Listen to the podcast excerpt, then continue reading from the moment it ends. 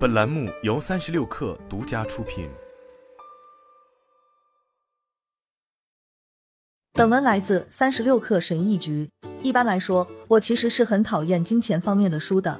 是这类书教你如何投资，如何少花钱过日子，如何为退休储蓄等等。但问题是，这些都属于创可贴式的解决方案。那些办法也许能改善你的财务状况，但却忽略更关键的潜在问题。我究竟需要多少钱？与金钱的健康关系应该是怎么样的？如何才能摆脱总是想赚更多钱的想法？幸运的是，当我偶然发现了约翰·阿姆斯特朗的《如何不为钱发愁》时，我找到了一些有趣的答案。这份体贴入微的指南，并不是一张令人生畏的藏宝图，看了可以让你每年赚六位数。它也没有告诉你怎么多赚钱或如何投资。相反，这本书教你如何以建设性的哲学的方式去思考金钱。他提出了一些很实际的问题，让你审视自己与金钱的关系。他还解释了金钱与美好生活之间的联系。正如我们将看到的那样，知道如何控制对钱的担忧，远比知道如何控制金钱有用的多。以下是如何减少对金钱的担忧中最有价值的五个经验教训，这些永远改变了我看待金钱的方式。一、为什么金钱让我们如此紧张？金钱之所以让我们的生活过得如此艰难，主要有两个原因：金钱困境、金钱焦虑。觉得很困惑，二者的区别如下：金钱困境严峻而紧迫。金钱困境在于你的汽车意外抛锚却不够钱去修理时；金钱困境在于你没法更换破旧的衣服时；金钱困境在于你吃不饱时。金钱焦虑则是另一个完全不同的故事。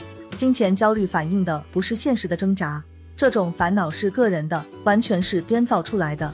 亿万富翁没有金钱的麻烦，但他们对金钱的烦恼也许与破产的赌徒一样强烈。正如阿姆斯特朗所说那样。烦恼关乎的是你脑子里发生的事情，而不仅仅是你银行账户的数字如何。不幸的是，我们的文化痴迷于给金钱困境提供建议，这个问题很大，因为钱不仅仅是支付每月的账单，它也与权利、地位、自由和工作有关。因此，尽量多赚钱是危险的建议。走这条路的人，大部分早就解决了自己的金钱麻烦问题，但仍在不断制造压倒一切的金钱烦恼及金钱焦虑。理想情况下，我怎么才能得到更多的钱？这个问题的提出，应该在回答了我需要多少钱以及我要钱来干什么之后才被问到。二，你究竟需要多少钱？我们大多数人的那种担心，其实并不具备建设性。这种担心不仅仅是金钱方面，我们为担心而担心，我们因焦虑而焦虑。作为一名自由职业者，我的压力特别大。每当我看到我的预期月收入低于平均水平时，我的脑海中就会冒出一系列的担忧，就像多米诺骨牌一样。我赚的钱不够多，我需要多干活，我的工作效率不够高，我是不是已经精疲力竭了？我没有灵感了，我做不到，我永远赚不到钱，我会流落街头。正如你所看到的那样，我的想法完全脱离了现实。就这样，我把一丝担忧的火花变成了一堆绝望的篝火。关于如何减少对金钱的担忧，阿姆斯特朗提出的解决方案是识别担忧，提出正确的问题，然后给出有见地的答案。好消息是，几乎所有的烦恼其实都源自更大的范畴。因此，阿姆斯特朗建议我们只需要提出这四个问题来减少烦恼：我要钱来干什么？也就是说，什么对我来说很重要？我需要多少钱去做那件事？我得到那笔钱的最好方法是什么？我对他人承担什么样的经济责任？我能做的只有鼓励。你最好一天抽出约一个小时来做这个练习，只为了你自己作答，不要分心。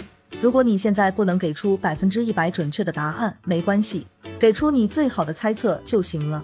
当我练习回答这四个问题时，我感觉仿佛被一场畅快淋漓的淋雨冲走了自己脑海里面那些浑浊的金钱烦恼。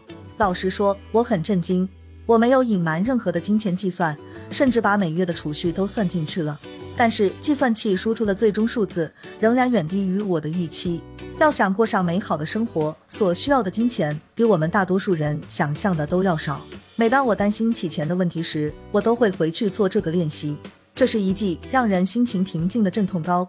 三、金钱的秘密意义，很多时候深究起来，钱的问题其实不在于钱。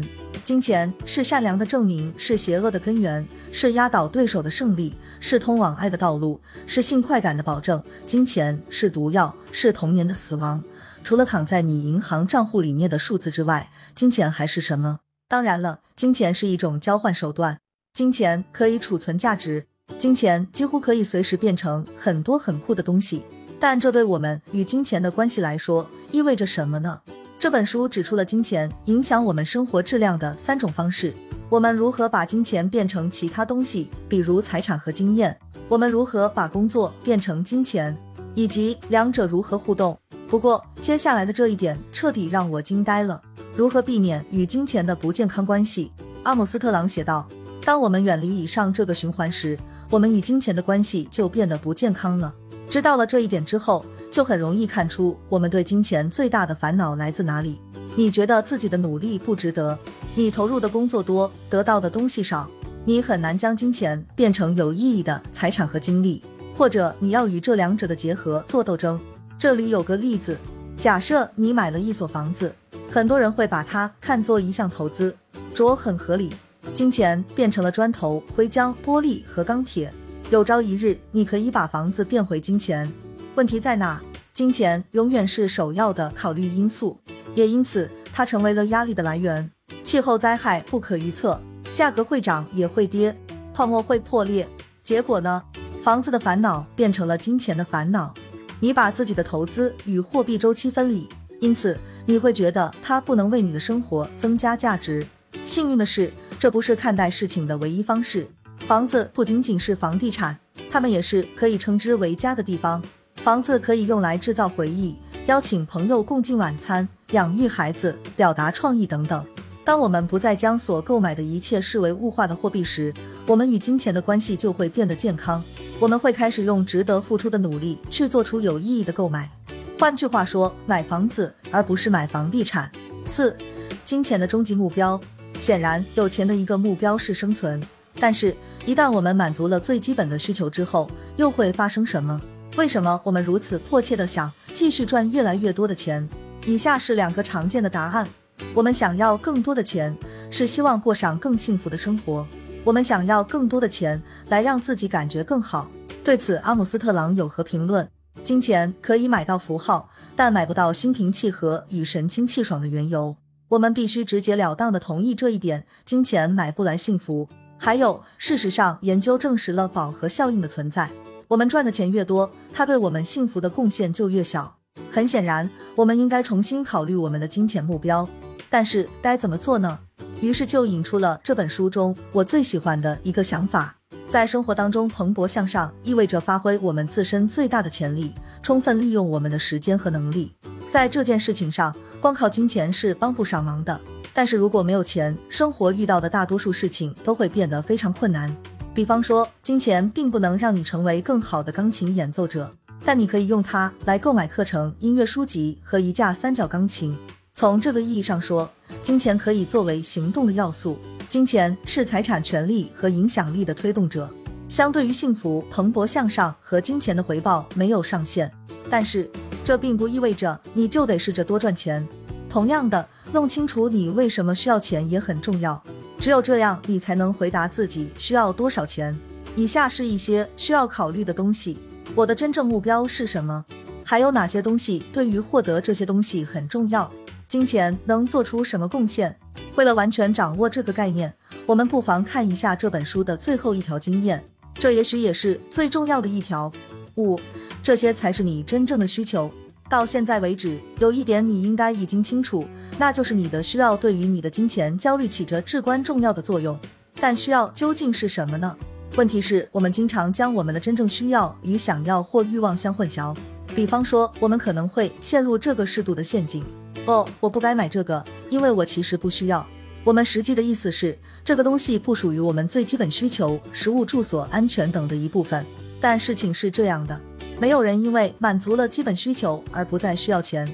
我们真正的需求不止于此，我们的真正需求等于我们的基本需求加上能帮助我们蓬勃向上的一切。阿姆斯特朗在《如何不为钱发愁》里面指出了一个关键：如果我的生活中拥有这件东西的话。对我来说会有多好？从这个意义上说，买负担得起而且渴望拥有的东西，甚至是个糟糕想法。当然，你也许有足够多的钱来升级手机，但新手机真的能帮助你蓬勃发展吗？也许不能。理想情况下，你始终都应该先定义好自己真正的需求是什么，然后再看价格是多少。如何不为钱发愁？这本书可以经受时间的考验。